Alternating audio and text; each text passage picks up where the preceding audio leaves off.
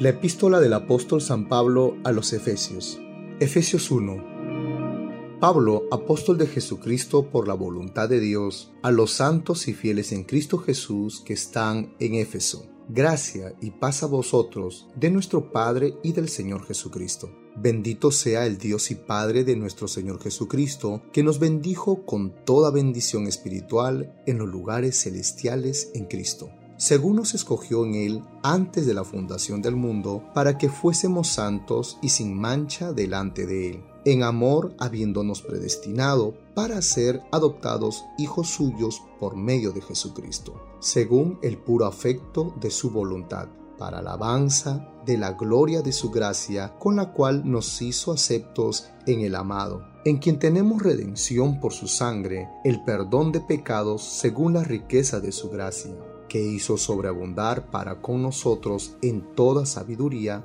e inteligencia, dándonos a conocer el misterio de su voluntad, según su beneplácito, el cual se había propuesto en sí mismo,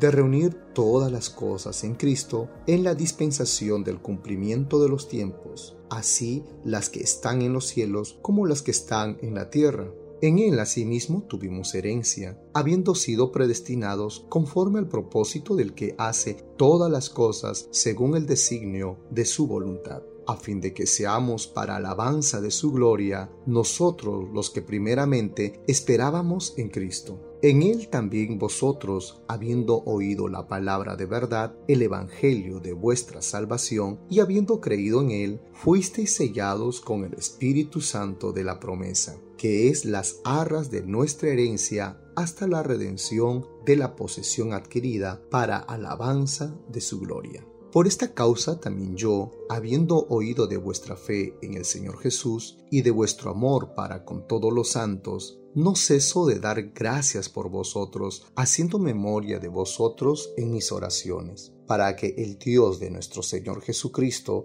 el Padre de Gloria, os dé espíritu de sabiduría y de revelación en el conocimiento de Él, alumbrando los ojos de vuestro entendimiento, para que sepáis cuál es la esperanza a que Él os ha llamado y cuáles las riquezas de su gloria, de su herencia en los santos, y cuál la supereminente grandeza de su poder para con nosotros los que creemos, según la operación del poder de su fuerza, la cual operó en Cristo, resucitándole de los muertos y sentándole a su diestra en los lugares celestiales